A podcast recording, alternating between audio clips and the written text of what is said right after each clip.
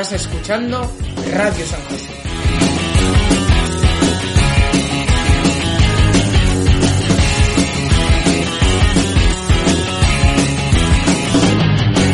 Bienvenidos a la radio de San José. Somos alumnos y alumnas de primero B. Y hemos venido a leer unos cuentos mitológicos.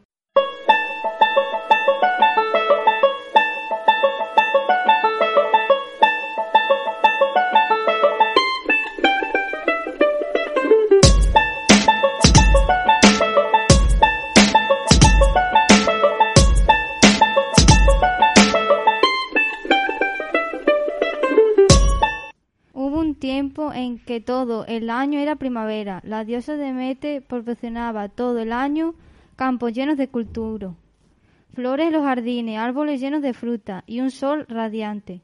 Pero un día puso fin a aquella eterna primavera.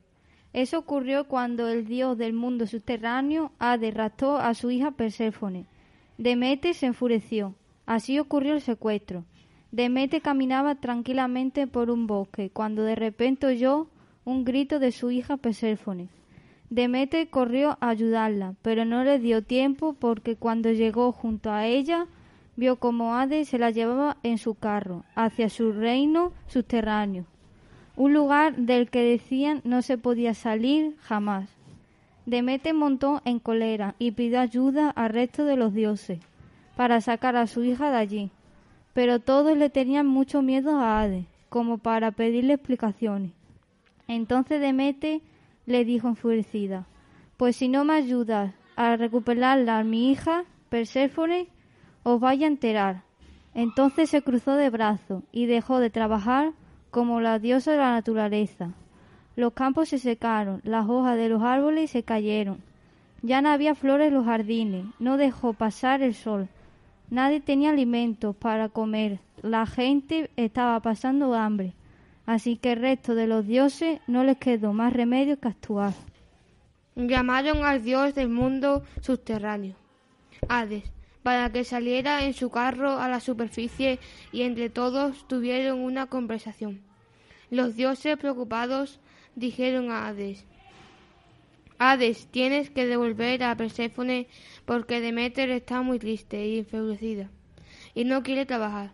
La gente está pasando hambre y todos los campos se han secado.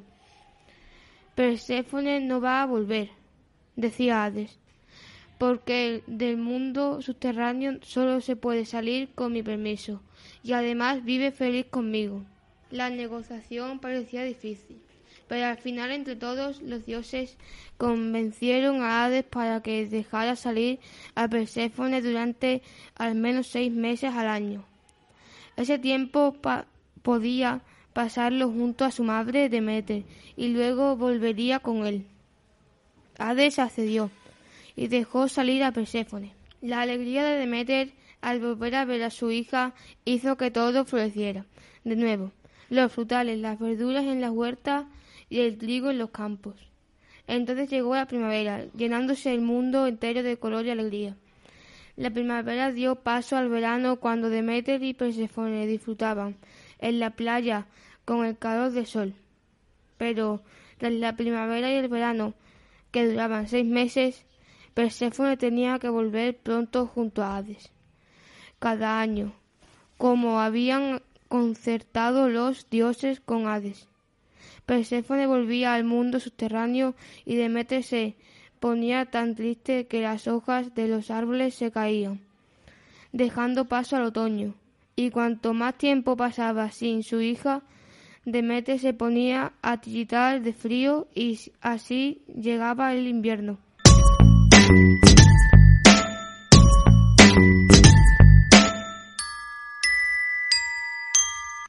Eco.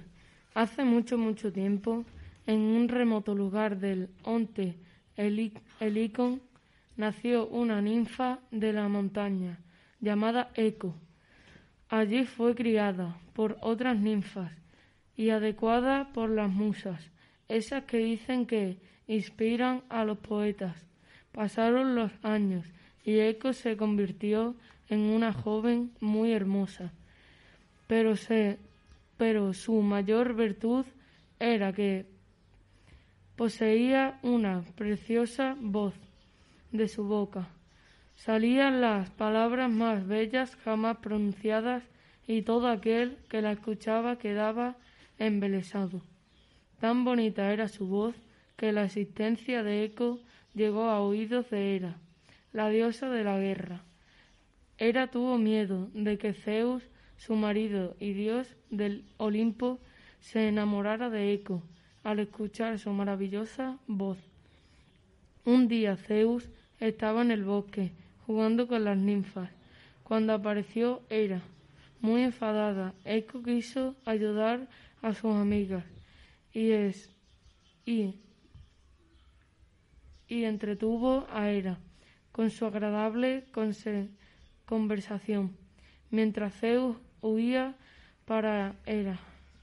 Pero Hera no se dejó cautivar por aquella preciosa voz y se dio cuenta del engaño. Muy enfadada quiso darle a Eco un escarmiento. Eco, has tratado de engañarme y merece un castigo. A partir de este momento perderás el control sobre tu voz. Y como veo que te gusta tanto tener la última palabra, te condeno a responder con la última palabra que escuches por toda la eternidad. Cargando con la maldición de era avergonzada, Eco se refugió en una cueva, hasta que un día se enamoró de Narciso, un bello joven que pasto pastoreaba ovejas. Eco se dio cuenta de, que por su culpa, de, su maldición, nunca podría declararle su amor. Así que Eco le, seguía sigilosamente escondiéndose entre los arbustos, se conformaba con poder mirarle desde, lejos.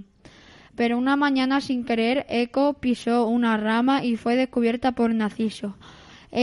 Eco le pidió entonces ayuda a los animales para que le dijeran a Narciso el amor que sentía por él pero este se burló de ella.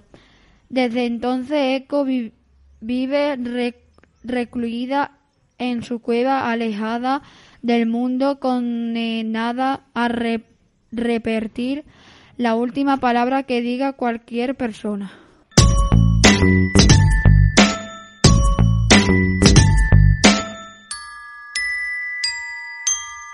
Hace muchos, muchos años vivía una artista de mucho talento. Se llamaba Dedalo. Parte de su arte para hacer edificios y templos la, le consideraban el mejor arquitecto de su tiempo.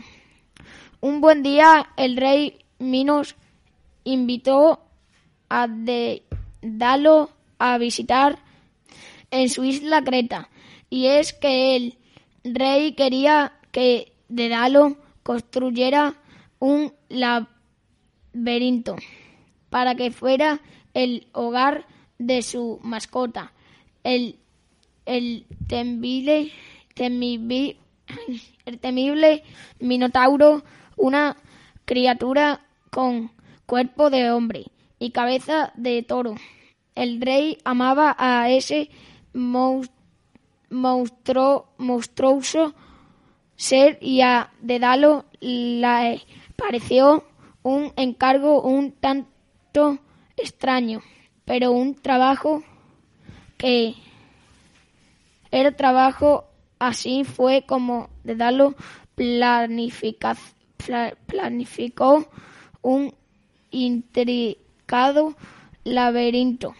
Era tan complicado que cualquiera que entrara se perdería hasta que algún pudiera alguien pudiera rescatarle para poderlo llevar a cabo. Llevo a Creta a su hijo Icaro. Pensó que el trabajo le llevaría un tiempo y su hijo disfrutaría nada, nadando y jugando en la isla. Cuando lo hubo terminado todo, el mundo estaba feliz. Minos porque tenía un hogar para su mascota. Dédalo porque el encargado supuso un reto. Y un buen dinero e Ícaro porque aquel lugar era tranquilo y apacible. Tan a gusto estaba que ni Dédalo ni Ícaro querían volver a su tierra. Sin embargo, un buen día se enteraron de un suceso relacionado con su laberinto. Por lo visto, un hombre, Teseo y un grupo de niños habían entrado, matado al Mitauro, escaparon y se llevaron a la hija del rey con ellos. El rey Mino estaba desvestado. Habían perdido en solo un día a su querida hija y a su amada mascota.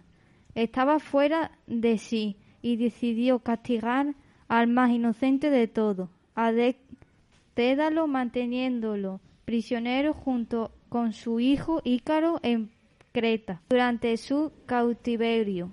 Dédalo no paró de pensar en distintas formas de escapar y un buen día, viendo a los pájaros que volaban sobre la isla, tuvo una idea. Necesito alas, se dijo a sí mismo Dédalo. Dédalo comenzó a juntar todas las plumas de pájaro que pudo encontrar y le pegó con cera. Tras mucho trabajo logró crear dos pares de alas para él y para su hijo. Ícaro, hijo, estas, estas alas te permiten volar, pero no vueles muy cerca del sol o las alas se derretirán. Dédalo sujetó las alas al cuerpo de su hijo, quien la agitó y se lanzó. Él mismo también comenzó a volar para escapar de aquel lugar hacia el cielo.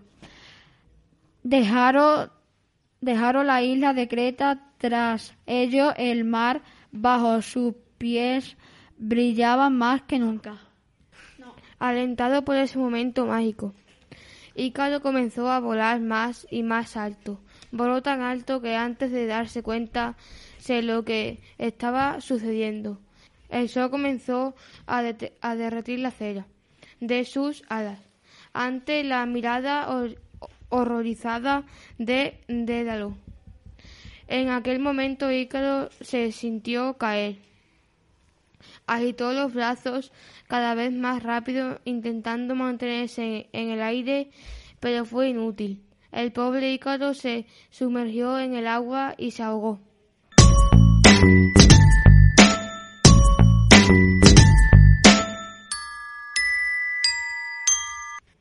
Esto ha sido todo en Radio San José.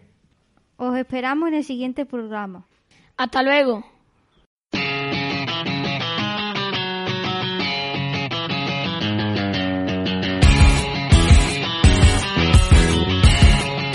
Estás escuchando Radio San José.